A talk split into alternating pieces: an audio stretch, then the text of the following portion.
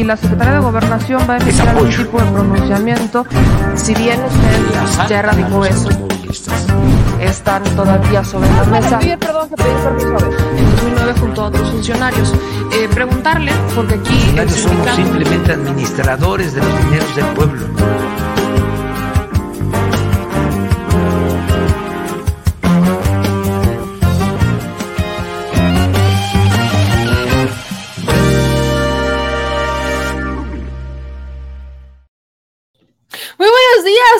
Chilitas, ¿cómo están? Bienvenidos al Detrás de la Mañanera con su segura servilleta, o sea, sé yo, Meme Yamel. El calor anda tal, el calor anda tal, que como usted podrá ver en este momento, no salí con mis distinguidos ya famosos chinos, sino que hoy nos pusimos chongo. Hoy andamos en la chongación y es que de verdad el calor está está sabroso, el calor está sabroso, al menos aquí en mi rancho el calor está sabroso, pero díganme ustedes cómo anda el clima, cómo anda el clima, desde dónde nos están viendo, qué están haciendo en este momento.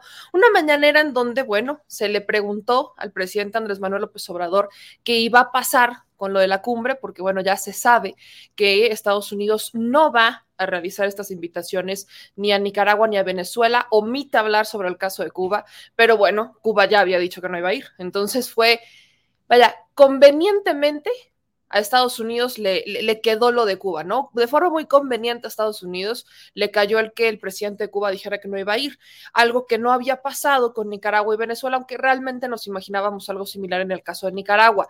Venezuela es el caso que quizás más nos extraña en estos tiempos porque pues Estados Unidos ya está teniendo tratos, ya está teniendo convenios importantes con Venezuela por el tema de los energéticos, ¿no? A raíz de, esta, de estas imposiciones de sanciones que le hace a Rusia con el tema de la invasión a Ucrania, pues ha resultado, ha resultado en que Estados Unidos tiene que buscar nuevos proveedores y ese proveedor fue Venezuela, ¿no? De, los males de Estados Unidos, el peor.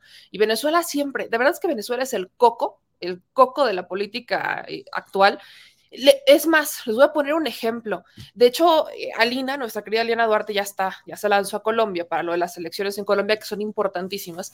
Y vamos a tener algunos enlaces con ella, ¿no? Sobre las elecciones en Colombia, pero eh, escuchaba a varios analistas internacionales, ¿no? Ya de estos que salen en CNN y demás, hablar del caso de las elecciones de Colombia y utilizaban el mismo el mismo pretexto que han usado en todas las elecciones en donde hay una izquierda que se, posiciona ¿no? más fuerte que la derecha que ha venido eh, gobernando últimamente, y el coco es Venezuela.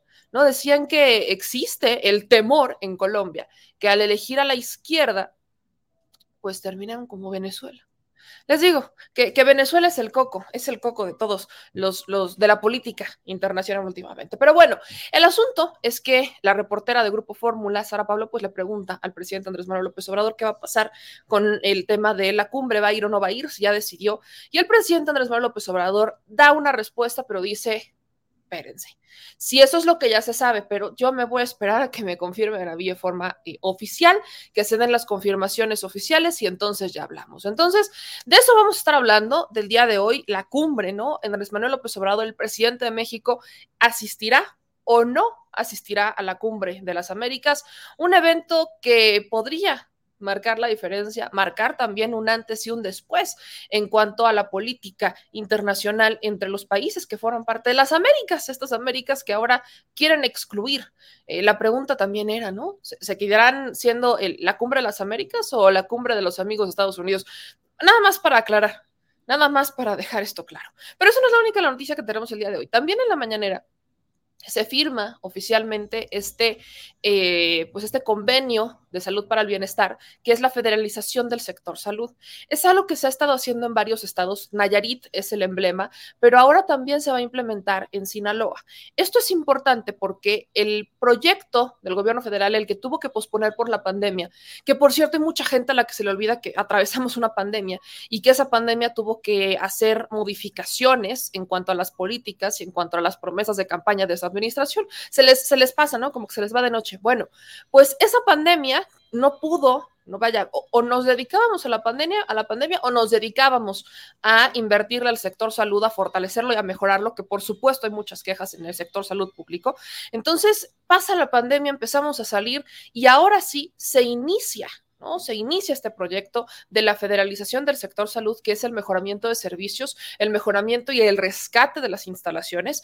Y el día de hoy también se hace la firma de este, este pues de este convenio, ¿no? Se da un diagnóstico incluso de cómo en Sinaloa está la brecha de salud. Pero hablamos de Sinaloa, ¿no? Hablamos de Sinaloa, un estado que cada que el presidente va a Sinaloa, cada que el presidente Andrés Manuel López Obrador pisa Sinaloa, el tema es evidentemente la seguridad, porque Sinaloa, cuna del cártel de Sinaloa, cuna de uno de los narcotraficantes más famosos del mundo, el Chapo Guzmán, eh, cuna de varios criminales, cuna de... Eh, la fortaleza de un grupo criminal que en la administración de Felipe Calderón fue muy beneficiado.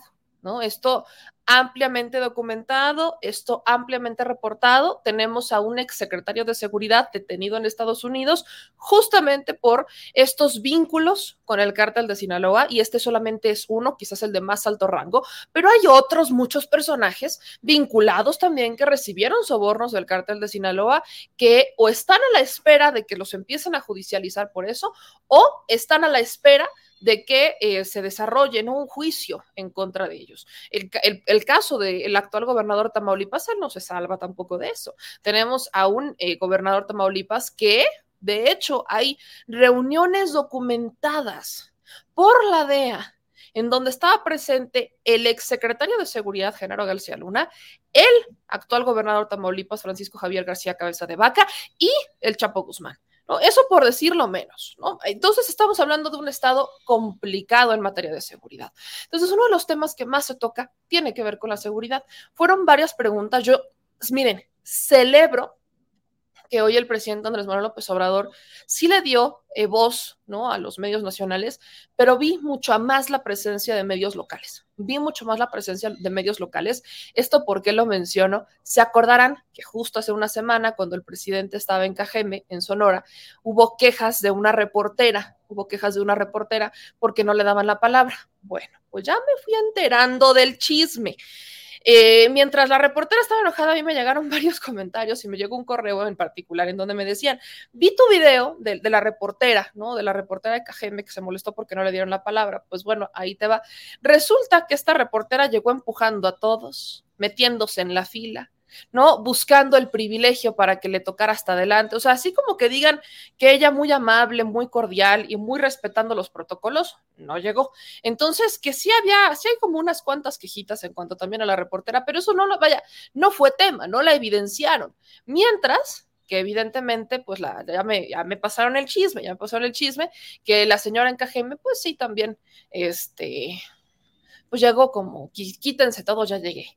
Entonces, eso tampoco se vale, eso tampoco se vale. Pero bueno, lo que sí es que hoy en esta mañanera se vio una presencia mucho más importante de medios locales haciendo preguntas sobre asuntos locales, la carretera que va a conectar con Chihuahua, el tema del desarme, ¿no? Hoy, hoy fue una de estas las unas preguntas que dijeron, a ver, una cosa es combatir la violencia y la estrategia de seguridad, pero ¿cómo se va a tratar el tema del desarme de estos grupos criminales? Sobre todo porque, bueno, estamos ante un caso en donde hace algunos días, ¿no? Se veía como, pues, los elementos de la Guardia Nacional están actuando de forma distinta en apego a los derechos humanos, algo que ha sido muy criticado, ¿no? Dicen, ¿no? Los conservadores, la, lógica neoliberal es justamente esa, ¿no? Vamos a lo rudo, mano dura contra los criminales, que aquí en México no funciona porque todavía no entendemos el grado de desigualdad que existe en este país. Es brutal que no lo entendamos. Eh, cada uno tiene su forma de abrir los ojos, pero es que está canijo que en un país de 129 millones de personas, donde más de la mitad son pobres y donde los otros están como buscando salir adelante y solamente un 1% es capaz de conservar, ¿no? O de almacenar la riqueza, pues está canijo que todas las políticas públicas las queramos concentrar en cuanto a lo que necesita ese 1%.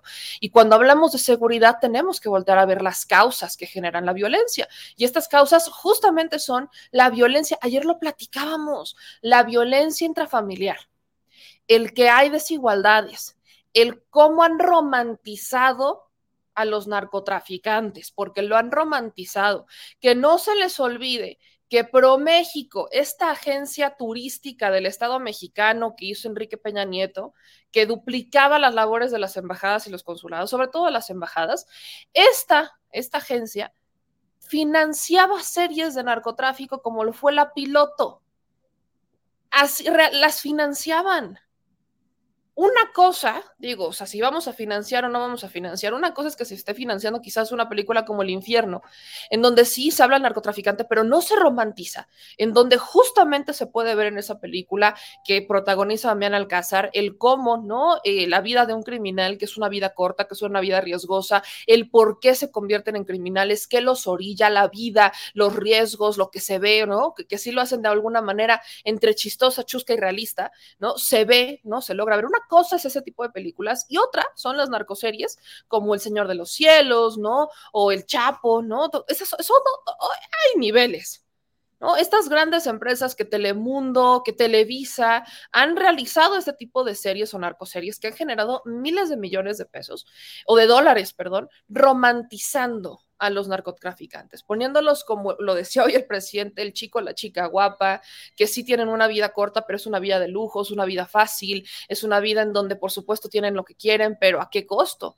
¿No? ¿A qué costo? Pues justamente de eso tratan las estrategias, no es algo que se resuelva de la noche a la mañana, es una estrategia a largo plazo, pero es una estrategia que quizás vamos a la segura, ¿no? No es el ir, voy a desmantelarles los crímenes y ya, porque ¿de qué te sirve? Seamos netas, ¿de qué te sirve quitarle las armas a los, narcotraficantes cuando van a ir a agarrar otras o a comprar otras. ¿De qué te sirve si no generas una conciencia? ¿De qué te sirve si no les estás dando oportunidades para decir, a ver, aquí está la oportunidad para que tú, de forma voluntaria, que eso es lo complicado, para que tú de forma voluntaria decidas ya no eh, dedicarte a esto y sí dedicarte a esto? O simplemente porque tampoco es fácil salirse ya del crimen, que digas, a ver, las nuevas generaciones hoy tienen una decisión, en vez de que volten a ver al narco y digan, bueno, es que esto me va a sacar de la pobreza, que volten a ver y digan, bueno, es que aquí tengo otra opción, ¿no? Estudiar, prepararme, eh, ser, ¿no? Ser un estudiante, tener una vida distinta. ¿no? Hay opciones, hay opciones. Hoy en la propuesta de esta administración es opciones. Aquí están. Entonces, de esto justamente trató la mañanera del día de hoy. El presidente fue como muy, muy enfático en el tema de la violencia intrafamiliar, en el tema de la, de la violencia, de, de la romantización de las narcoseries. Y bueno, justo esos temas son importantes. Pero pero no solamente hablamos, vamos a hablar de eso, sino que también por aquí, ¿no? Me voy enterando que el Instituto Nacional Electoral, este, este bonito Instituto Nacional Electoral que tanto, que tanto nos, nos, nos gusta, que tanto queremos, ¿no? Que tanto, este, ya saben, este grandioso Instituto Nacional Electoral, es sarcasmo, por cierto, ha estado boicoteando, ahí nomás como lo escuchan, boicoteando las denuncias en contra de Alejandro Moreno Cárdenas. Hay no más para que le vayan midiendo, ¿no? Para que le vayan midiendo, como, que, como decimos aquí, para medirle el agua a los camotes. No hay nada más.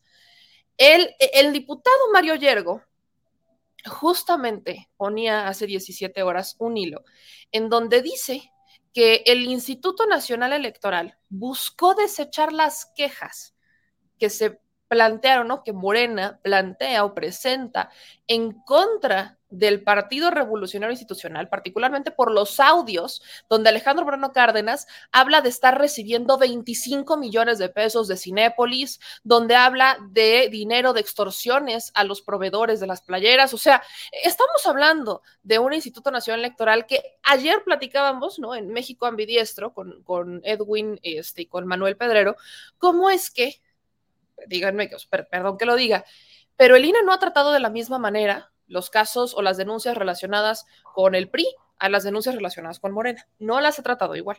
Pero ayer el consejero Ciro Murayama se llenaba la boca diciendo que la misma vara iba a ser para todos, que ellos iban a medir con la misma vara y y después de leer lo que pone el diputado Mario Rafael Yergo, dice uno, ah, no, que todo se iba a medir con la misma vara, o sea, ¿cómo?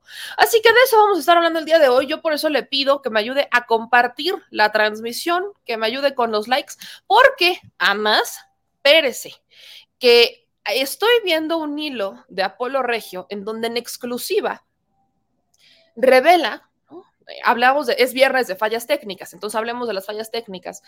Revela el derroche de Colosio Riojas, el alcalde de Monterrey, y de Laura Ballesteros Mancilla, que es senadora suplente y es ex subsecretaria y diputada de Monterrey, activista, ¿no?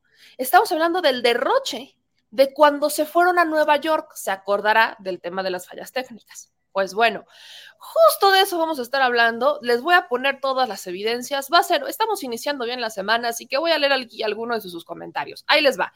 Alma, ¿cómo estás? Muy buenos días. Está aquí, tenemos a Juana Barrera, también tenemos a Rubiel Contreras. Eh, Fermín dice muy bien, amiga, presiona denunciando a estos cómplices del INE. José Luis, a ver qué hacen estas lacras del INE más claro, ni el agua. Araceli Vadillo, ay no, qué coraje. Desgraciados Lorenzo Córdoba y Ciro Murayama. Luego aquí nos dice Mau, por favor, ¿de qué manera va a boicotear el INE las denuncias? El INE es un constitucional autónomo. Si hay algo turbio, deberían ir a las fiscalías.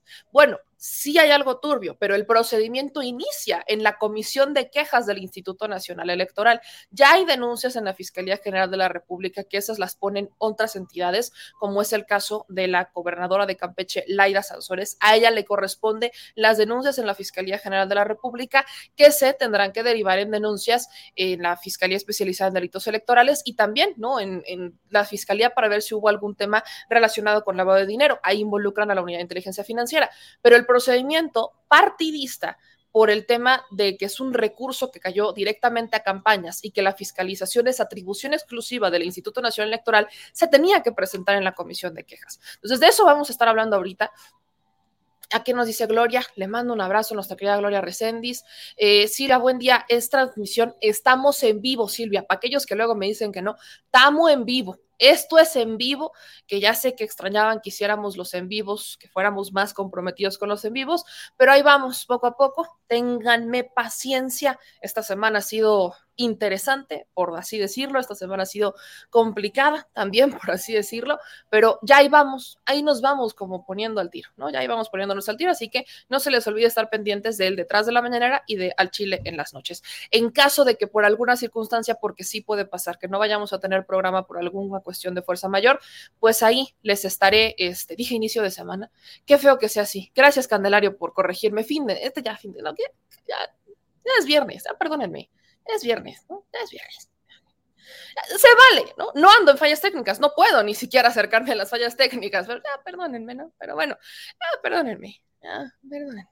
Sí, disculpe usted disculpe usted. Pero como le decía, en caso de que por alguna situación no tengamos este, transmisión en vivo, les estaré avisando a través de las redes sociales porque sí puede pasar, ¿no? Sí puede pasar que no tengamos transmisión en vivo por cuestiones de fuerza mayor, que ya algunos de ustedes saben, así que espérenme tantito ténganme paciencia. Pero vamos a entrarle, vamos a, vamos a empezar con la mañanera y ya después nos vamos a hablar del INE y de las fallas técnicas. La mañanera del día de hoy. Como le digo, el presidente Andrés Manuel López Obrador firma este convenio de salud, ¿no? Salud para el bienestar en Sinaloa un convenio que obviamente busca que el sector salud se federalice, que el sector salud se mejore. Hay que recordar por qué, eh, la estrategia hacia dónde va. Hemos platicado con el doctor L. Frisby, que sé que aquí hay polémica, no por el doctor y no, pero él estuvo en el sector salud público mexicano muchos años y se fue a Estados Unidos fue por un secuestro. Entonces, eh, salió, ¿no? Pero sí conoce cómo funciona, cómo funciona todavía el sector salud mexicano, que ya se está erradicando. Y él nos contaba, ¿no? Que el negocio en el sector salud es la construcción de hospitales, pero no el que se concluyan o el que funcionen, que eso es distinto, sino mera y exclusivamente la construcción del cascarón. Esto quiere decir, ¿no? Porque incluso esto sube al PIB, ¿no? Esto le suma al PIB, esto pues lo presumen a nivel internacional. Yo les decía, México vivía gobernado bajo pincitas, ¿no? Vivía gobernado bajo pincitas y se les cayeron las pincitas. Lo que hizo el presidente Andrés Manuel López Obrador, que es lo que abre los ojos de todos nosotros, me incluyo a mí, me incluye y me seguirá incluyendo, eh, cuando en campaña empezamos a ver que lo que antes no se sabía o lo que antes no querían este, que se supiera, que México estaba en pincitas. ¿Y a qué me refiero en pincitas? Construyan el hospital en la administración de Rafael Moreno Valle, para aquellos que dicen que luego no critico a Rafael Moreno Valle, espérenme tantito. En la administración de Rafael Moreno Valle, aquí en Puebla, se construían hospitales, ¿no? En, zonas, en distintas comunidades. Pero se construía únicamente el cascarón. De hecho, tengo un amigo que hace no mucho, fue hace no, relativamente poco, que trabaja en el sector de la construcción. Me comenta que él trabajaba en una de estas empresas que justamente o se dedican a, o se dedicaron a la construcción del gobierno del estado de Puebla. Y lo que hacían era únicamente construir el cascarón, solamente construir el cascarón. como ya le ganaba el tiempo a Rafael Moreno Valle, ya le ganaba el tiempo, lo que mandaron a hacer fue pues todo un back, ¿no? De cartón y todo eso con el render y lo pusieron muy atrás, a tal manera que cuando se tomara la foto no se pudiera distinguir si el hospital estaba terminado o no.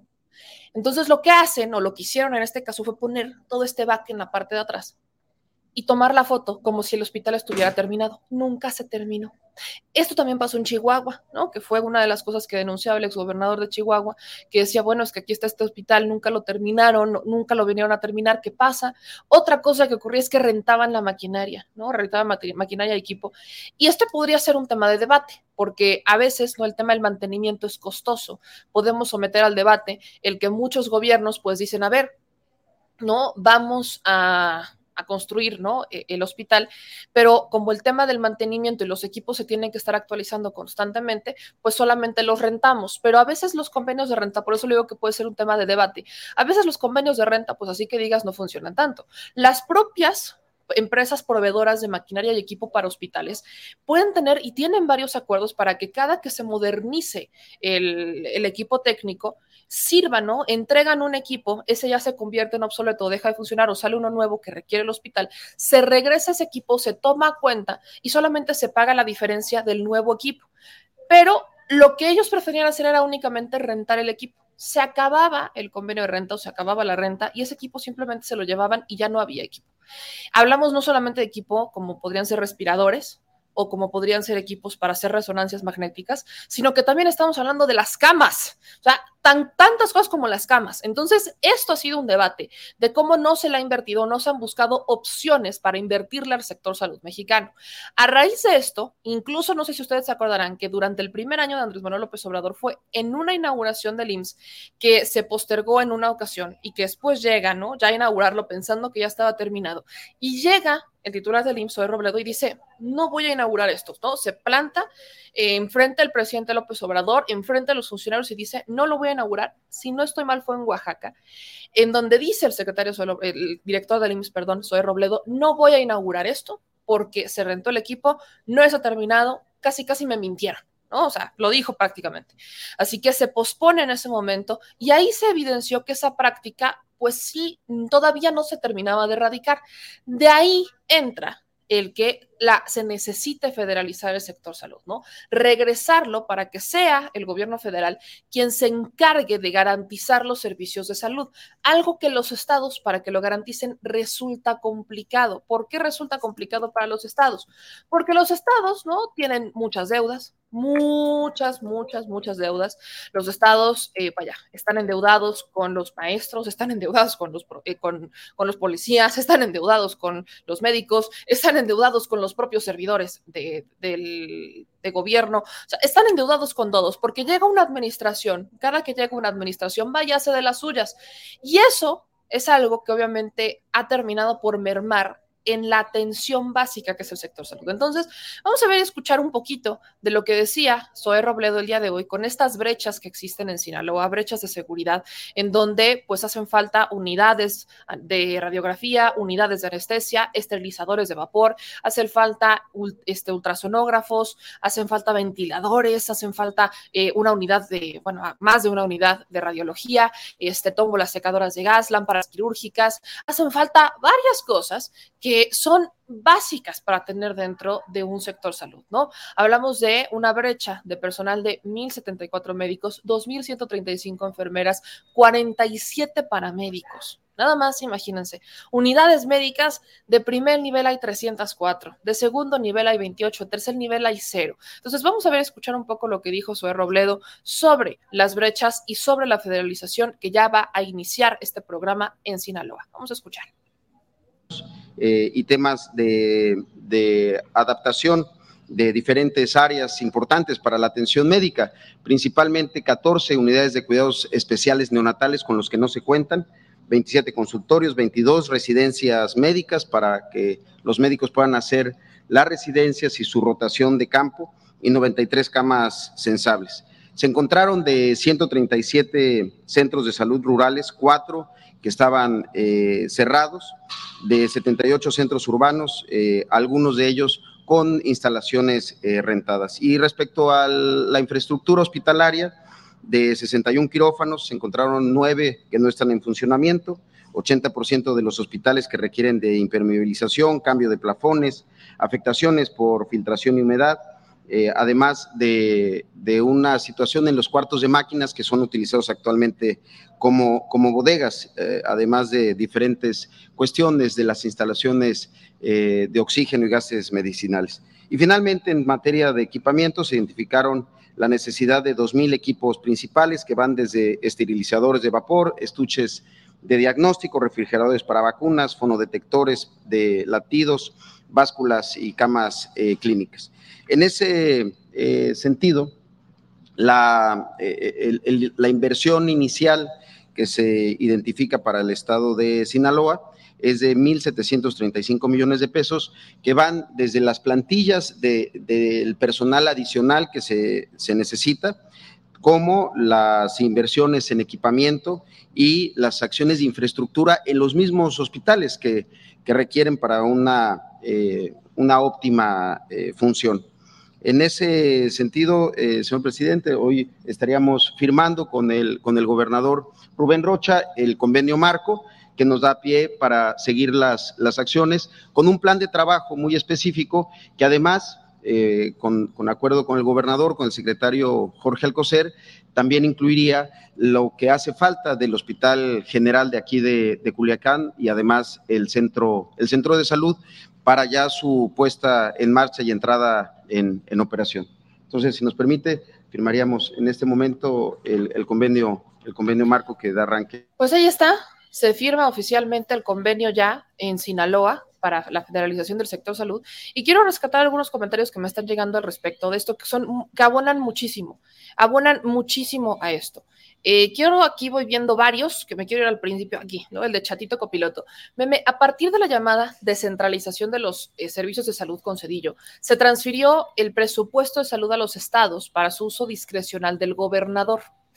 Esto ocasionó que se usara para fines diferentes. Recuerda que Silvano financiaba a, Latinos con el presupuesto de salud de Michoacán. Dice, la necesidad de federalizar es evitar que se comprometa el presupuesto de salud a otros fines de tipo político. Intentaron en 2003-2014 privatizar a la seguridad social todo lo que ahora se tiene de remanente de esas acciones como renta a privados de servicios de unidades de salud es lo que va a desaparecer en la, federalización. Y aquí nos dice Chito que en dónde nos puede colaborar. Mándame un correo, Chatito, mándame un correo, que me han mandado varios que por supuesto me ayudan a tener mucha más información al respecto. Como lo, como lo digo muchas veces, yo no tengo el conocimiento de todo y siempre se está aprendiendo y sobre todo en la audiencia. Hay muchas cosas que yo, a mí no me tocaron, que yo no ubico al 100%. Y también, ¿no? la educación dentro la educación neoliberal que a mí me tocó al 100%, evitaba que se supieran de estas cosas, por ejemplo, evitaba que uno tuviera el conocimiento de este tipo de situaciones, que se supieran realmente, y eso es algo que nos tocó. Por eso llegar a veces a los millennials es complicado, porque normalmente los millennials que ya están dentro de la 4T son o que vienen o que son de origen de la 4T es porque sus papás radicaban en la izquierda, porque alguno de sus papás radicó en la izquierda, porque alguno de sus familiares estuvo en la izquierda, porque escuchó y los, los empezó a impulsar, porque vino desde una educación de casa.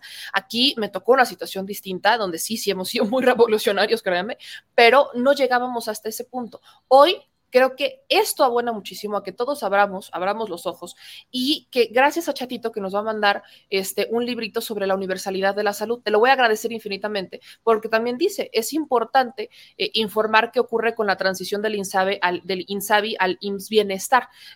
Qué gran colaboración nos está haciendo Chatito este, Copiloto. Aquí nos dice, por ejemplo, Jorge, el sindicato del SNTCA es un obstáculo para, para la federalización por son del PRI. Ese es otro tema Ahí viene el gran problema.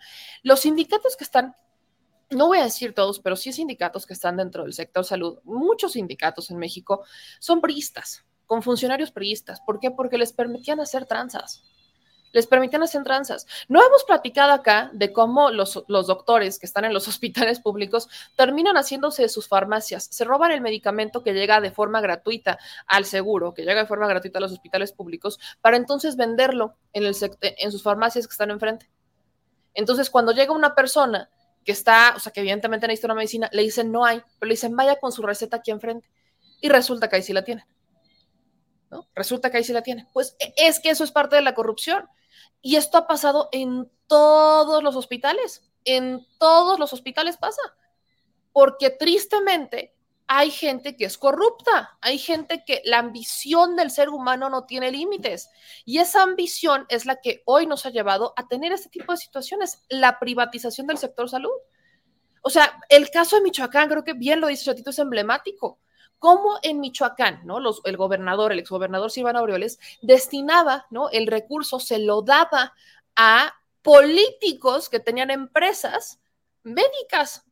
Esto es un gran negocio como el tema de las medicinas es un gran negocio y el tema de la salud es un gran negocio porque siempre se va a necesitar, los políticos empezaron a hacerse de sus propios espacios, ¿no? se empezaron a hacer de sus propios eh, empresitas o se empezaron a asociar con farmacias o se empezaron a asociar con eh, distribuidores médicos. Muchos políticos lo empezaron a hacer y a eso se dedican en su tiempo libre, ¿no? Empezaron a hacer negocio de la necesidad.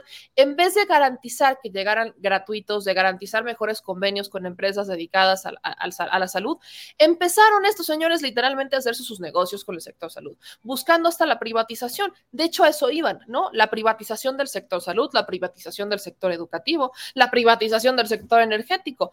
Todo lo querían privatizar porque el argumento es que el Estado no puede con todo, pero el privado sí. O sea, ¿cómo? Yo no estoy en contra de las empresas, ¿eh? No estoy en contra de las empresas. Yo solamente creo que el Estado tiene que poner un límite. Para eso existe el Estado. Para poner las reglas, para poner los límites claros y decir hasta aquí. De aquí para allá no pasas. Para eso se supone que está el Estado. No está mal que participen las empresas privadas. Claro que el gobierno no puede con todo, porque son muchas necesidades, y menos un gobierno de México que tiene tantos habitantes y tantas necesidades. Por supuesto que no puede con todo, pero quedarnos solamente con el que, ah, es que, pues no, porque imagínate que, este, que, que no vayan a poder y entonces les va a gastar. No, tiene que existir un límite. Sí participen, vamos a, sumen, súmense pero desde la transparencia, desde la justicia, desde las ganas de verdad de querer ayudar. No está mal hacer negocios. Lo que está mal es que se quieran hacer multimillonarios a costa de las necesidades de los, ciudadanos. Y para eso está el Estado. Entonces, vamos a darle seguimiento, como hasta este momento le hemos dado, a la cobertura de la federalización del sector salud, que aunque ya en Nayarit, ¿no? que es el lugar emblema porque ahí fue el primer estado el que dijo yo aquí le entro, vamos a darle, eh, ya se empezaron a ver algunos resultados, hay que darle seguimiento, porque esta es una de esas necesidades que más eh, se cuestiona, que más se solicita. Así que vamos a darle seguimiento a lo que pasa en Sinaloa y conforme se vayan sumando los estados, porque rumbo a 2024 los hechos hablarán serán los hechos quienes terminarán hablando y van a decir, bueno, es que aquí está, porque estos son planes a largo plazo y son planes que deben de tener una continuidad transeccional. No solamente este sexenio, sino tienen que irse conforme al siguiente sexenio que venga, tiene que continuar y ampliar la federalización del sector salud para evitar que otra vez tengamos a estos gobernadores, porque uno nunca sabe quién va a llegar, usando el recurso de la salud de forma discrecional. Y ahora vámonos al tema, ¿no? De la cumbre de las Américas. Como les decía, el día de ayer, el presidente, bueno, en Estados Unidos ya se confirma que el presidente de Estados Unidos, o bueno, que Estados Unidos no va a invitar ni a Nicaragua ni a Venezuela. De Cuba, vaya, no, dice nada, le cayó como anillo al dedo que el propio presidente de Cuba dijera que él no va a ir, entonces les quita como un peso de encima. Pero eh, tenemos, ¿no? evidentemente, a un presidente, Andrés Manuel López Obrador, que ya había dicho que si Estados Unidos no invita a todos, pues él no va, sino que va a mandar una comitiva. Estábamos esperando que ya el día de hoy tuviera definida la respuesta de si va a ir él o no va a ir él, pero no la tiene definida. Vamos a escuchar lo que dijo el presidente sobre la cumbre de las Américas, que es, a mí, a mi percepción, les pone todavía como que un, un, suave ultimátum, un suave, así, suavecito, bien educado, bien bonito, de decir, a ver, somos las Américas, esto no se trata de exclusión, se trata de integración. Vamos a escuchar lo que responde el presidente sobre si va o no va o qué va a pasar. Estoy esperando que se giren las invitaciones a todos los países de América para que en efecto sea una cumbre de las Américas que no se excluya a nadie. Ayer dijeron que Venezuela no estaría invitado ni tampoco Nicaragua. Vamos a esperar que formalmente este, nos respondan y a partir de ahí vamos a tomar una decisión. No se trata de confrontarnos, el presidente Biden es una gente respetuosa, siempre me habla de respeto a la soberanía, siempre piensa en que debemos de mantener una relación en pie de igualdad.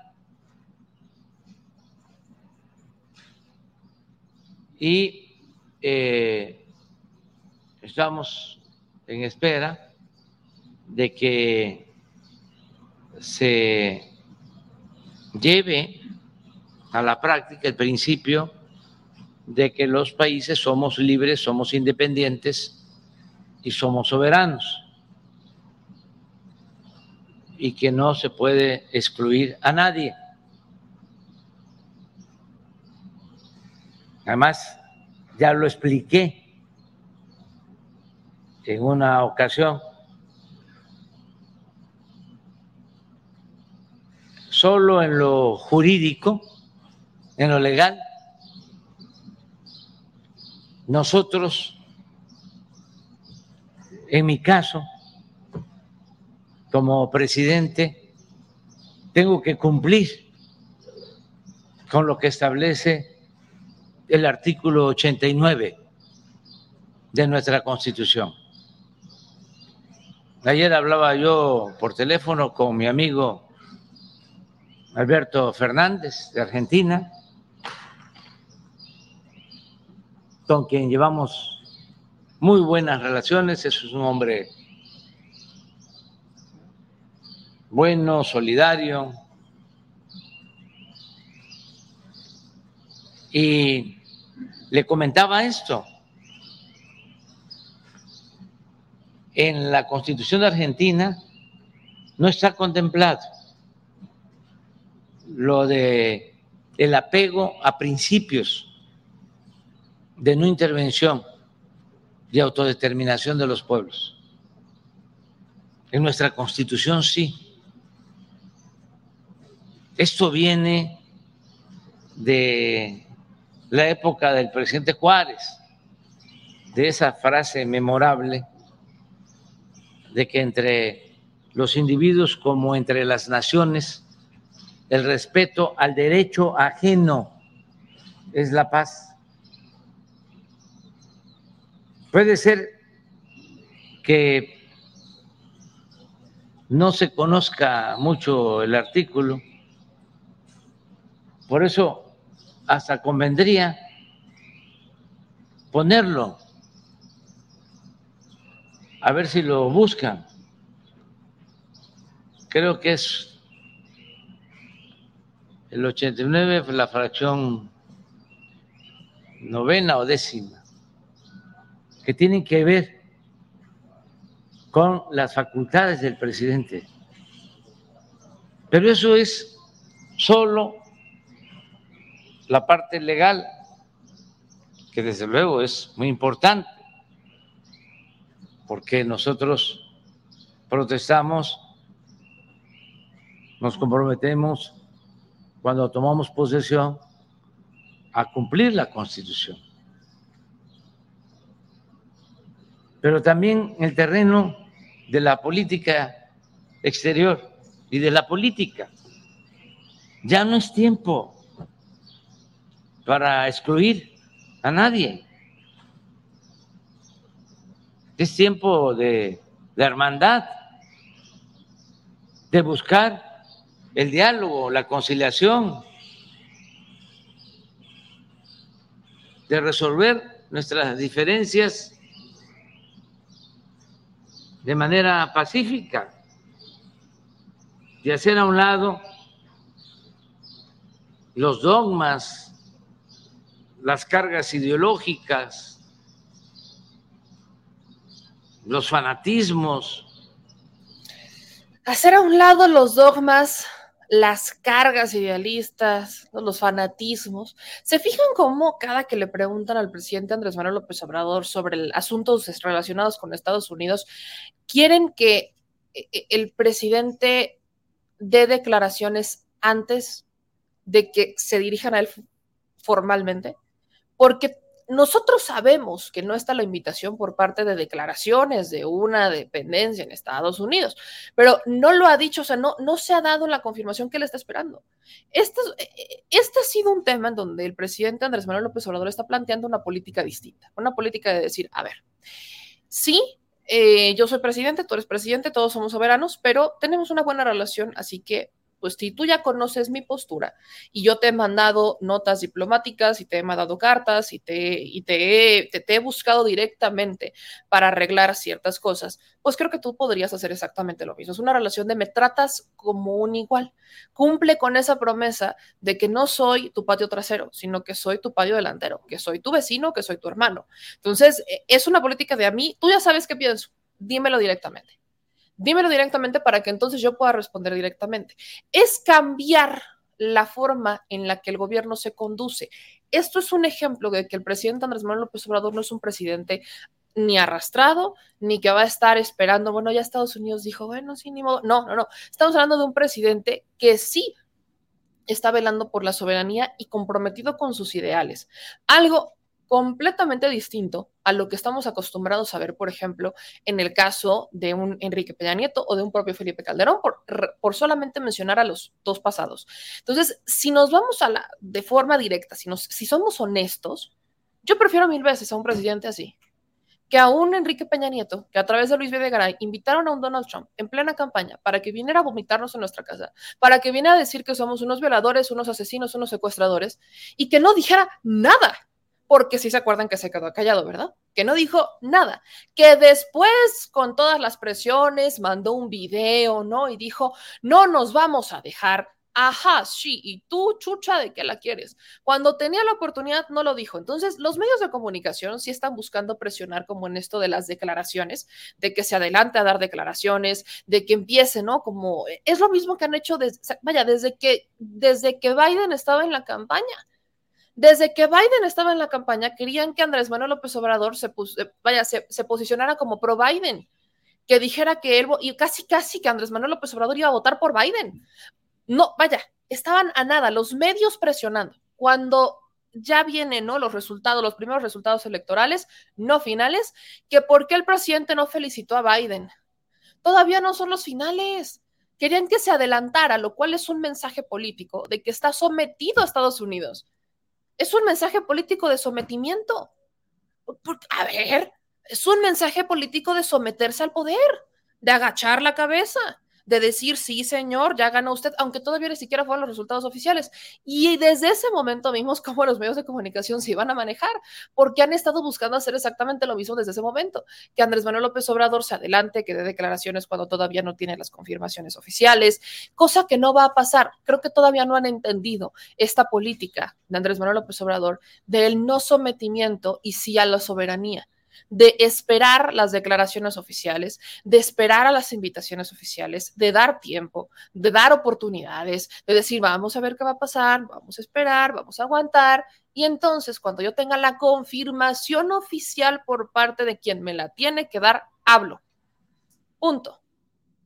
Punto. Entonces, para muchos de nosotros sabíamos que Estados Unidos iba a estar complicado que hiciera caso. Lo intentó, pero era una falta de respeto, ¿no? El decir voy a invitar delegados que no tengan ni voz ni voto, siendo parte de las Américas, eso déjaselo a Europa, a Asia, ¿no? Si estás en una cumbre de las Américas y quieres invitar a otros países para que pues, puedan ver cómo funciona, pues sí, a esos dejas en los otros países, pero no a los que forman parte de las Américas, porque son ellos los que tienen que hablar. La cumbre es un momento, es un lugar para, para de verdad resolver conflictos, es un lugar en donde uno se sienta a resolver las diferencias, a mejorar la relación entre las Américas, no a ponerse en su macho, no a montarse en su macho, pero todo esto responde a un tema electoral, porque Estados Unidos está en las intermedias en noviembre, si no estoy mal, mi banda de Estados Unidos me corregirá si me equivoco, pero están en tiempos de elecciones intermedias, hay varios estados y senadores que están en elección, o sea, están en momentos de yo quiero elegirme viva México, o bueno, viva Estados Unidos. Sí, ¿y qué están haciendo? Quieren utilizar a los migrantes para elegirse. Esto es importante, sobre todo para nuestros paisanos, porque ya lo había dicho el presidente Andrés Manuel López Obrador, no se deje, así que aquí aplica la de mucho ojo y cuénteselo a quien más confianza le tenga, porque tenemos a los políticos de Estados Unidos que vaya, no han ni avanzado en una reforma migratoria, no han avanzado en la reforma migratoria. Tenemos políticos en Estados Unidos que no han avanzado con las promesas que hicieron desde hace ya tiempo. No lo han hecho, ¿eh? No lo han hecho. Y cada que vienen elecciones prometen exactamente lo mismo. Prometen exactamente lo mismo. Y nuestros paisanos, yo no sé cómo, los que pueden votar, yo no sé cómo han votado, pero es que ya va siendo hora que les empiecen a aplicar la poderosa. Son 40 millones de migrantes en Estados Unidos de los cuales realmente no sé cuántos de ellos puedan votar, pero ya pueden votar varios. Entonces, si son 40 millones de paisanos en Estados Unidos, ya va siendo hora de que empiecen a de que empiecen a hacer valer esos 40 millones, ¿eh? o que empiecen a hacer valer la voluntad de quizás todavía los que no puedan votar, empiecen a hacer valer la posición, la cantidad, el poder de migrantes que hay en Estados Unidos. Y esto va también para los del Salvador y los de Guatemala, que también aquí me ven muchos, va también para los migrantes centroamericanos, ¿eh? Ya va, va siendo hora de que empiecen a hacer valer, de que empiecen a hacer valer la presencia que tienen en Estados Unidos y que empiecen a exigir también sus derechos, porque son la base del trabajadora. Ya estuvo suave, ya estuvo suave que tengamos a los políticos en Estados Unidos queriendo utilizar el voto migrante, que el voto migrante ya gana, hace ganar o perder elecciones, y que quieran utilizar a los presidentes de estos países para que los migrantes que viven en Estados Unidos voten por ellos. No va a pasar, ¿eh? La gente está despertando y son las benditas y maravillosas redes sociales las que nos están permitiendo compartir varios análisis, las que nos están permitiendo compartir posturas completamente distintas y hay que aceptarlo. El presidente Andrés Manuel López Obrador está inclinando la balanza está inclinando la balanza. Así que vamos a ver qué es lo que pasa, vamos a ver qué es lo que está pasando en cuanto a Estados Unidos cuando llegue la confirmación oficial. Hay varias opciones sobre la mesa. Podría, ¿no? Ya hemos visto cómo el presidente Andrés Manuel López Obrador es muy bueno dando discurso en el exterior. No sale, pero cuando sale bien, que vale la pena. Entonces, vamos a ver, podría darse un escenario que el presidente fuera quizás el primer día a dar un discurso, y ya saben, estas cachetadas con guante blanco y regresarse, o podría de un inicio mandar a la comitiva del canciller de Marcelo Ebrard para que pues él se quede en toda la cumbre y que sea Marcelo Ebrard el que el dé, ¿no? Las palabras de un presidente Andrés Manuel López Obrador. Pero bueno, vamos a estar pendientes de esto, al menos ya sabemos, ¿no? Al menos ya sabemos a qué se refiere el presidente con esto. Y bueno, vamos al último tema de la mañanera, que como les digo, tiene que ver con la seguridad. El tema de la mañanera fue que, vaya, lo, lo planteó varias veces, pero hubo una pregunta al terminar la mañanera, fue la última pregunta que da una reportera local, en donde le hace al presidente, le preguntó, a ver, ¿qué, ¿qué, va a pasar con los asesinatos que se han dado a, eh, vaya, no, no estoy hablando de periodistas, sino ella dice mujeres y hombres que han sido asesinados a punta de machetazos, ¿no? Que, que, han sido con más saña, porque ya no estamos viendo, ¿no? Lo que dices, ya no estamos viendo solamente el asesinato con arma de fuego, sino que lo estamos viendo con mucha más saña. Estamos viendo cómo hay mucha más violencia, estamos viendo cómo se están volviendo más sanguinarios. ¿Qué va a pasar con esto, no? Y la pregunta que ella ponía sobre la mesa es esa, ¿no? ¿Cómo se va a desarmar? ¿Cuál va a ser la estrategia de desarme que se va a aplicar en, en, en estado de Sinaloa para empezarles a poner un freno? El presidente, bueno, lo sabemos, su estrategia poco tiene que ver con violencia, poco o nada tiene que ver con violencia, sino que tiene que ver realmente con una estrategia de concientización, de dar oportunidades, de dar opciones, porque no puedes llegar y decir, voy a quitar, ¿no? Voy a quitar las armas o simplemente las voy a, las voy a sacar. ¿Y luego qué? ¿De qué te va a servir desarmarlos cuando ellos tienen opciones para volverse a armar? Más de una opción. ¿De qué te sirve quitarles las armas cuando no le estás dando opciones para decir, bueno, te quito las armas, pero ve las opciones que tienes ve lo que puedes hacer, ¿no? Ve que hay otro mundo, ve que hay otra oportunidad que tienes en la que no tienes que llegar a ser parte del crimen organizado. Vamos a ver lo que responde el presidente Andrés Manuel López Obrador sobre los asuntos relacionados con seguridad, particularmente en Sinaloa. Social que se produjo, yo sí creo ¿eh? que esto se precipitó, si no se originó, cuando menos se precipitó la descomposición social en el periodo neoliberal, porque se dedicaron a saquear. Es el periodo, 36 años, de 1983 al 2018, de más corrupción en toda la historia de México.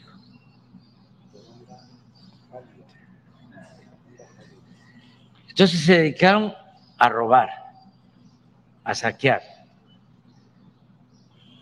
y eh, a imponer un modelo en donde lo importante era lo material y cuánto eh, vales, cuánto tienes, o cuánto tienes, cuánto vales. Eso fue lo que hicieron. Y no solo en México, ¿eh? en el mundo. Cuando fui a la ONU lo planteé. Es eh, inmoral lo que hicieron. Cómo concentraron tanto dinero, tantas riquezas en unas cuantas manos y hay mil millones de personas que no tienen ni para comer en el mundo. Hay una monstruosa desigualdad. Y querían, como lo planteé, eh, borrar valores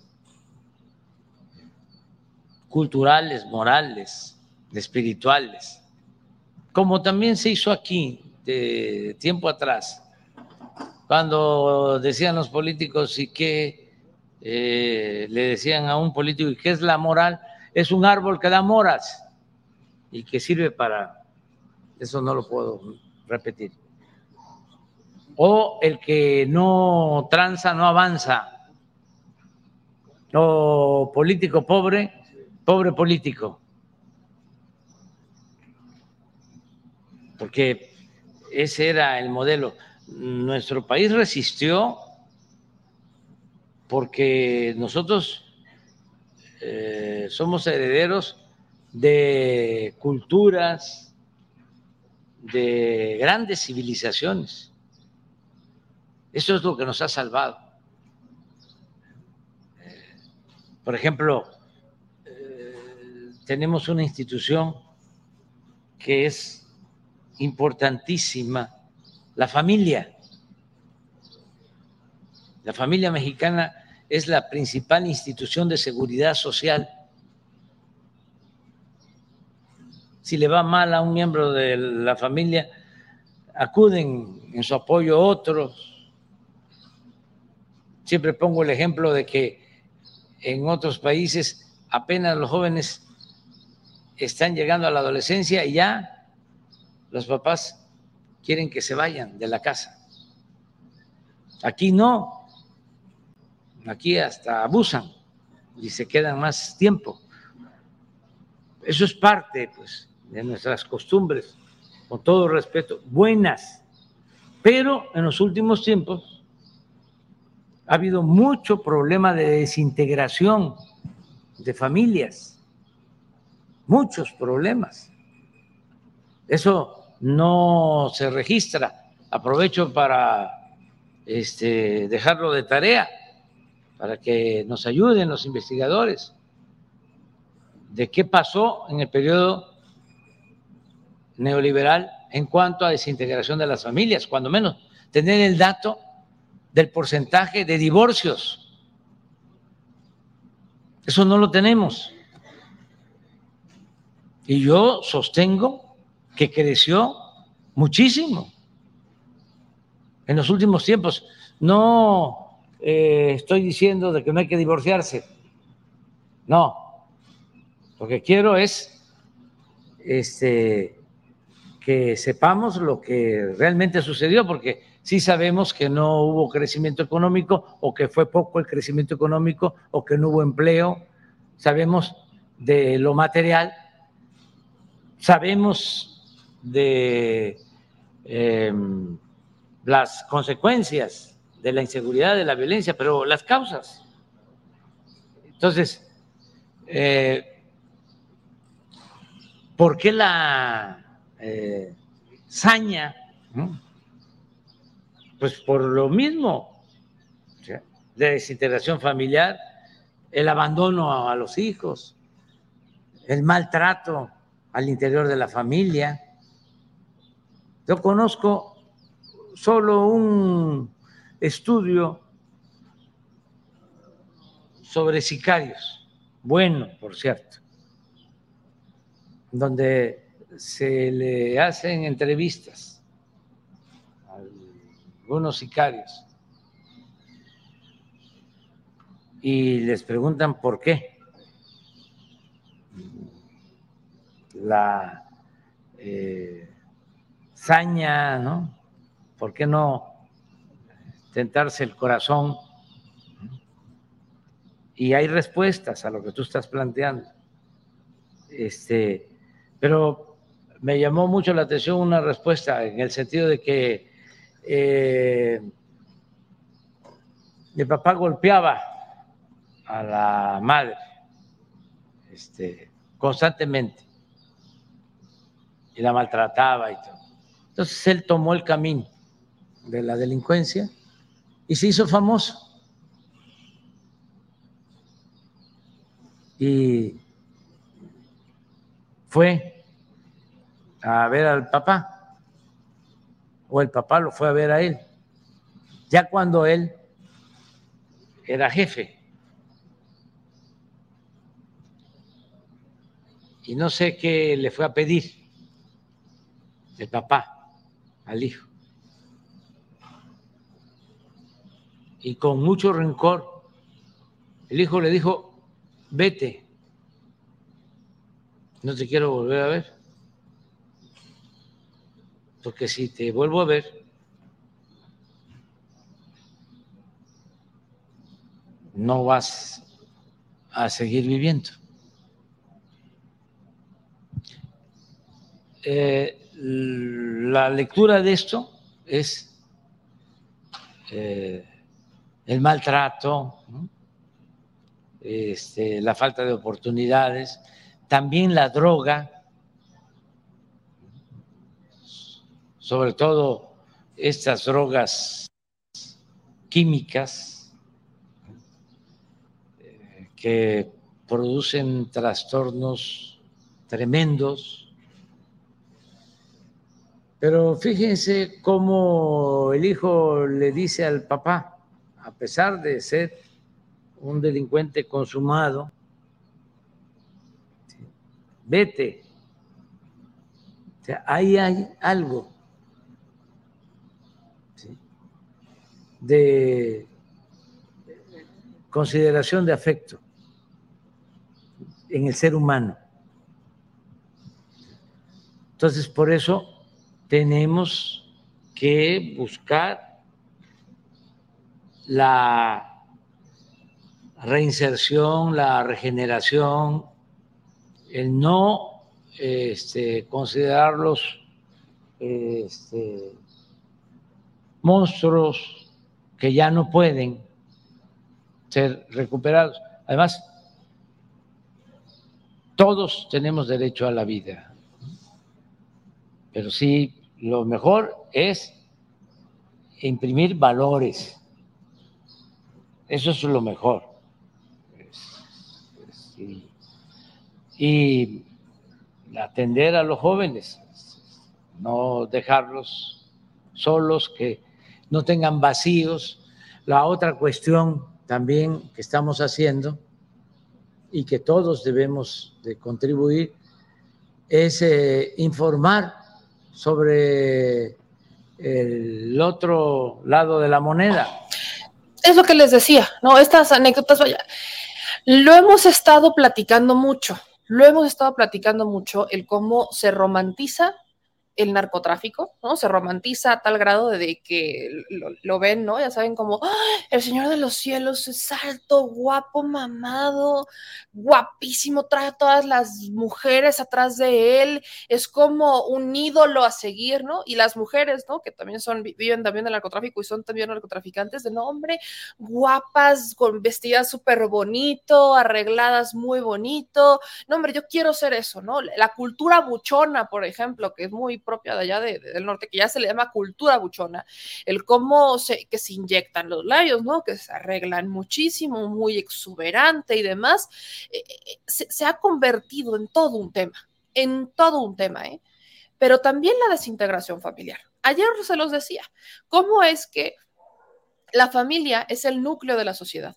Y si yo siempre hago esta analogía de que la familia es como un sistema de engranajes, entonces si uno de estos engranajes deja de funcionar, pues empieza a dejar de funcionar todo el sistema.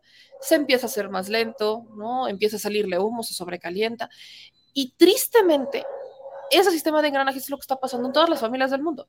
Acá, acá, incluso tenemos como las familias, ¿no? Yo lo, es un tema que tenemos que tratar, ¿no? Los temas sociales, no solamente es política, también son temas sociales de cómo tienen hijos por tenerlos, cómo se casan solamente por casarse, a eso se refería el presidente, ¿no? No es como el de no se divorcian, porque cuando, por ejemplo, tenemos situaciones de violencia intrafamiliar, no te vas a quedar ahí. Digo, cada mujer tiene sus tiempos, pero si hay violencia en casa, si tu marido te golpea, no te vas a quedar ahí, no tienes que buscar la forma de salir y para eso se tienen que crear las instituciones y los lugares de seguro, los lugares seguros y se tienen que crear estos centros de justicia, porque una de las razones que evita que muchas mujeres salgan de estas situaciones de violencia radica en que tristemente tristemente, pues no son proveedoras. Entonces, ya no es por ellas, es por sus hijos. Cuando entra el factor de los hijos, dicen, bueno, es que yo que le voy a ofrecer a mi hijo solo, ¿qué le voy a ofrecer a mi hija sola? Hay muchas mujeres que dicen, yo no sé cómo le hago, pero yo aquí me salgo y yo saco adelante a mi familia. Y hay muchas mujeres que así lo han hecho. Entonces, son estas partes, esta es la parte de la cultura que hay que promover, pero también hay que irnos a la raíz, el no casarse por casarse es mucho de estas sociedades conservadoras, ¿no? Que te casas por casarte, nada más porque es lo que sigue, porque lo tienes que hacer, como porque ese es el objetivo de la vida, casarte. Ya, ¿no? A muchas mujeres las cuestionan porque hoy muchas mujeres dicen, yo no quiero ser mamá. Y las cuestionan porque le dicen, es que tú tienes que ser mamá, porque es tu chamba ser mamá. Dices, si no quiere, no quiere.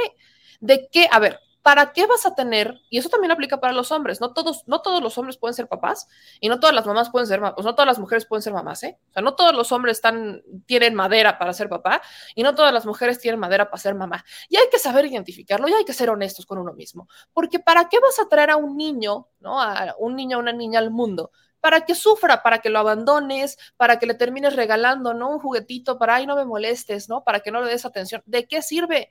Y esto nada tiene que ver con el trabajo porque conozco muchos, muchos casos de mamás y papás que ambos trabajan y que se dan tiempo para estar con sus hijos, que buscan tener los tiempos para estar con sus hijos, que dicen, a ver, hoy vas tú por él, yo voy por él, yo lo dejo, tú lo recoges, y la hora de la comida es la hora de la comida en donde la familia se integra y si por causas de fuerza mayor uno no puede estar, bueno, pues hacen la manera que si no es en la comida es en la cena para platicar con los hijos, cómo te sientes, cómo te fue, qué hiciste el día de hoy. No, eso es parte y sobre todo en la primera infancia es necesario. En la primera infancia, esta, esta atención a los menores es importantísima, porque es en la primera infancia en donde los niños obtienen todo este conocimiento, obtienen, son unas esponjas, en donde todo lo que, todos los valores, toda la educación, todo el cariño, los forma como seres humanos, eh, para evitar que tengan inseguridades, para evitar que tengan problemas emocionales, para evitar que desquiten sus problemas emocionales con otros niños en la escuela. Entonces, esto radica mucho en la familia. No se trata solamente de la mamá, es que últimamente, ¿no? Dicen es que la desintegración familiar es por culpa de las mamás. No, ¿por qué? Y te dicen es que están saliendo a trabajar. Tienen todo el derecho de salir a trabajar. Eso también radica en culpa de los papás, porque la figura paterna suele ser la proveedora. Hoy ya no es así. el que cambien, ¿no? El tema de cambiar el pañal ya no es algo que deban hacer solamente las mujeres, de hecho nunca ha sido así. Los papás también se involucran en cambiar los pañales, en darle de comer a los hijos, en cargarlos, arrullarlos, dormirlos, pasearlos. E, e, es una chamba de dos, pero cuando uno quiere ser papá, cuando uno no quiere ser papá o mamá, eso no pasa pero ni a patadas, ¿eh? porque los olvidan, porque se los encargan a la niñera, porque se los encargan a la mamá, ¿no? Las abuelitas, ¿no? Las abuelas, ¿qué madres tienen que estar haciendo cuidando a los nietos? Que los disfruten, que los apapachen, que los consientan, que los malcríen, pero no cuidarlos. Si es necesario por causas de fuerza mayor, las abuelitas, por supuesto que siempre van a estar ahí, y los abuelitos, pero no es una obligación del abuelo o de la abuela. No tiene que ver con un tema de obligación, tiene que ver con una, un tema de unión familiar, de nos unimos en familia, los hermanos, las hermanas, todos suman. Eso es algo que ha distinguido a México de toda la vida, ¿no? A América Latina en realidad, la unión familiar que se ha ido olvidando, que se ha ido dejando atrás, que no se ha buscado mejorar y que ha estado en un rezago importante. Entonces, estos temas los tenemos que tocar, ¿eh? estos temas los tenemos que tocar, no los podemos dejar atrás porque son temas que eventualmente generan problemas públicos, como es este. La desintegración familiar termina creando eh, jóvenes o termina dejando menores que, pues, en el, mejor, en el mejor de los casos, solamente son... Eh, pues misóginos, ¿no? Si los quieren ver así, o solamente son inseguros, en el mejor de los casos, pero en el peor de los casos se pueden convertir en delincuentes. Ahí radica la importancia de la integración familiar. Todo inicia en la familia, todo inicia en la casa. Y esto tampoco tiene que ver con que si es una familia de mamá o papá, ¿eh? porque pueden ser familias homoparentales, pueden ser familias de padres o madres solteras. Hay muchos tipos de familia y radica en la educación que se dé en casa, en el amor que se dé en casa. Los hijos no tienen por qué andar pagando con los traumas o los sufrimientos de los padres. Por eso, piensen muy bien si quieren ser papás, si tienen bandera para ser papás o mamás. Yo felicito a los papás y mamás que le han dedicado y que le dedican tiempo a sus hijos y que les enseñan, los educan con valores y les entregan todo el amor del mundo y que aparte les demuestran que no por trabajar se olvidan los ejemplos, los jóvenes, los niños aprendemos con el ejemplo. Entonces, ahí va mucho de lo que hoy decía el presidente Andrés Manuel López Obrador y como les digo, pues este fue tema, esto fue parte de la mañanera, fue gran parte de la mañanera y para los que querían resumen, pues nos aventamos, ¿no? Un, resumen sobre la mañanera, nos aventamos como lo más importante del día de hoy. Hay que estar pendientes, ¿no? A lo que va a estar haciendo el presidente el fin de semana, sobre todo porque pues tiene giras, va a supervisar obras y Viene el lunes con Mañanera, vamos a ver si ya para el lunes tuvo una confirmación oficial por parte de la Cumbre de las Américas para entonces dar su propia respuesta. Pero yo les pido que me sigan ayudando a compartir, yo les pido que me sigan ayudando a compartir la transmisión. No se les olvide suscribirse, dejar los likes, importantísimo, que nos ayuden con el like, suscribirse, activar las notificaciones y sus comentarios que ahorita voy a leer. Pero vámonos con el tema del Instituto Nacional Electoral, ¿no? Este es el otro tema, son dos temas los que nos faltan. Es el tema del Instituto Nacional Electoral cómo está sabroso esto, está sabroso esto. Eh, les voy a poner el tweet, ¿no? Ahí les va el tweet que comparte eh, el día de ayer, hace 17 horas, el diputado este, Mario Yergo, donde dice, lo voy a poner en grandes más, el INE buscó desechar denuncias contra Alito Moreno en atención a lo dicho hoy por el presidente Andrés Manuel López Obrador en su conferencia matutina. Le confirmo al licenciado que hemos presentado dos denuncias y un engrose en contra del dirigente del PRI y el exgobernador de Campeche. Sin embargo, ahí les va. El INE, mediante oficio INE diagonal UTF, diagonal DRN, diagonal 12534, diagonal 2022 y el 12887, diagonal 2022, buscó desechar nuestras quejas, pues a decir del instituto, nuestras pruebas y descripción de los hechos podrían no constituir un ilícito sancionable por esta autoridad en contra de Alito Moreno. Dice en la torre, Vaya, qué resolución tan pronta y expedita. Mientras que en el caso de Morena dijeron paren todo, denme los documentos, fueron a exigir a la fiscalía, empezaron a armar todo un show, le exigía, exigían a la unidad de inteligencia financiera que entregara los documentos, eh, presionaban, mientras ahí siguen, incluso con las presiones, acá, por aquí presentaron las denuncias y por acá está diciendo que esto podría no ser un delito. O sea, para el Instituto Nacional Electoral podría no ser un delito que Alejandro Moreno Cárdenas recibiera 25 millones por parte de un empresario para 12 candidatos de Michoacán. Podría no, pero podría sí, ¿no? seamos honestos, porque no estamos hablando solamente de recursos de un privado, no, no, no, estamos hablando de 12 candidatos de Michoacán, del PRI, que recibieron 25 millones de pesos para su campaña. Entonces yo pregunto, si esto podría no constituir un delito sancionable, ¿quiere decir que entonces el Instituto Nacional Electoral sabía de ese recurso? Porque vaya, para aventarse un tema, para aventarse una declaración de estas, pues tendría que ya haber estado enterado el Instituto Nacional Electoral, porque es algo que se tuvo que haber tomado en cuenta dentro de la fiscalización, ¿no? Yo pregunto. Dice también, aun cuando se transcribió a la literalidad de lo afirmado por el presidente del PRI en los audios difundidos por leyes censores, para el INE, el pagar más de 7 millones de dólares a Antonio Solá o recibir 25 millones de pesos de origen desconocido podría no configurar un ilícito, algo que de por sí está sancionado. Si dio 7 millones de dólares a Antonio Solá, no, vaya, se tiene que revisar el contrato, que haya sido lícito si recibió 25 millones del PRI, o sea, de un, de un empresario que dicen que no es cierto, ¿no? Que el empresario, bueno, Cinépolis dice que no es cierto.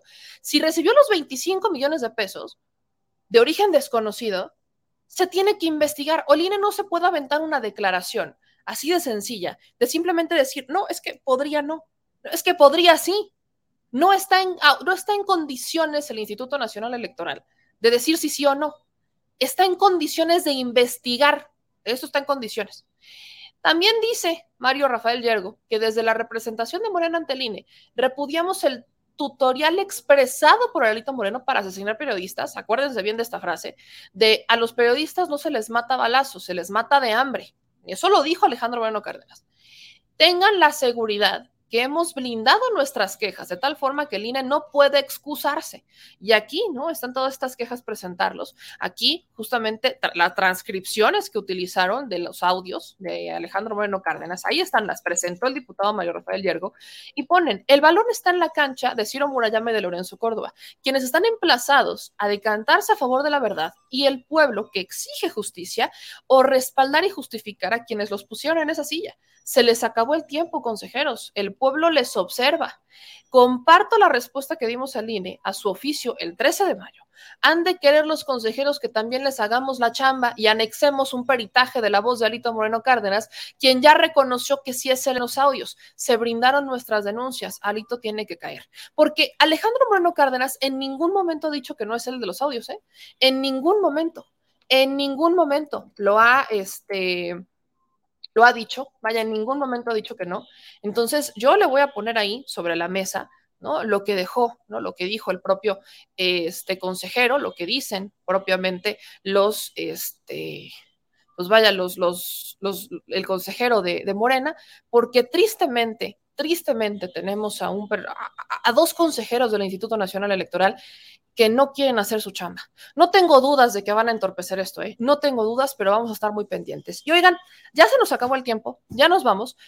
Dejo para en la noche, voy a dejar para en la noche esta exclusiva que les voy a ir adelantando nada más para que estén pendientes del programa de hoy en la noche a las nueve, en donde vamos a tener, vamos a describir completamente esta exclusiva que comparte Apolo Regio, de donde funcionarios de Nuevo León, bueno, de Monterrey, eh, hablando de Colosio Rojas, viajaron a Nueva York con vuelos en super primera clase, servicios sobre costos, con sobrecostos y lujos. Lo voy a dejar para en la noche y también voy a dejar para en la noche una entrevista especial que vamos a tener con la abogada Dariana Quintal. Usted sabe que le hemos dado mucho seguimiento al tema de los niños en el CAIMEDE, eh, adopciones de forma irregular. Y es que no sé, yo le voy a recordar un caso muy triste que ocurrió en Yucatán. A finales de 2021, una mujer se subió a unos cables de alta tensión de la Comisión Federal de Electricidad y se aventó. Ella fallece ya en el hospital, ¿no? Ella cae todavía con vida, estaba con vida. Eh, fueron, imágenes muy tristes. Cae todavía con vida y ya fallece en el hospital. Y resulta que el juzgado, ¿no? Eh, se confabuló con el poder todo el Poder Judicial se confabuló para despojar a la familia extensa, o sea, hablamos de la abuela de esta menor, de quien se puede hacer cargo de la niña, hicieron toda una artimaña legal para quitarles a la menor El juzgado está manejando esto como que le notificó a los familiares, ¿no? Y que no se presentaron, cosa que es falsa. Entonces hoy vamos a tener una entrevista con la abogada y con los familiares para que usted pueda ver estos casos que, como le digo, son similares a los que pasan con los que ha estado publicando un poco eh, contralínea con el caso de Rosy Orozco, pero ni tanto.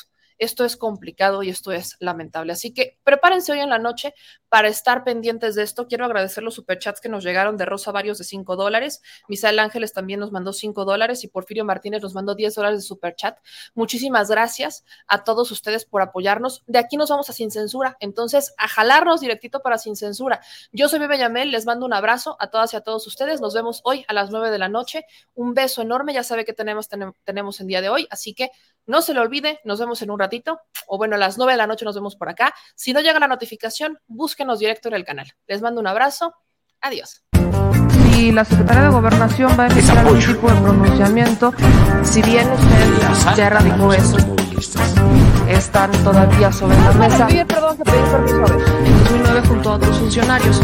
Eh, preguntarle, porque aquí... Somos simplemente administradores de los dineros del pueblo.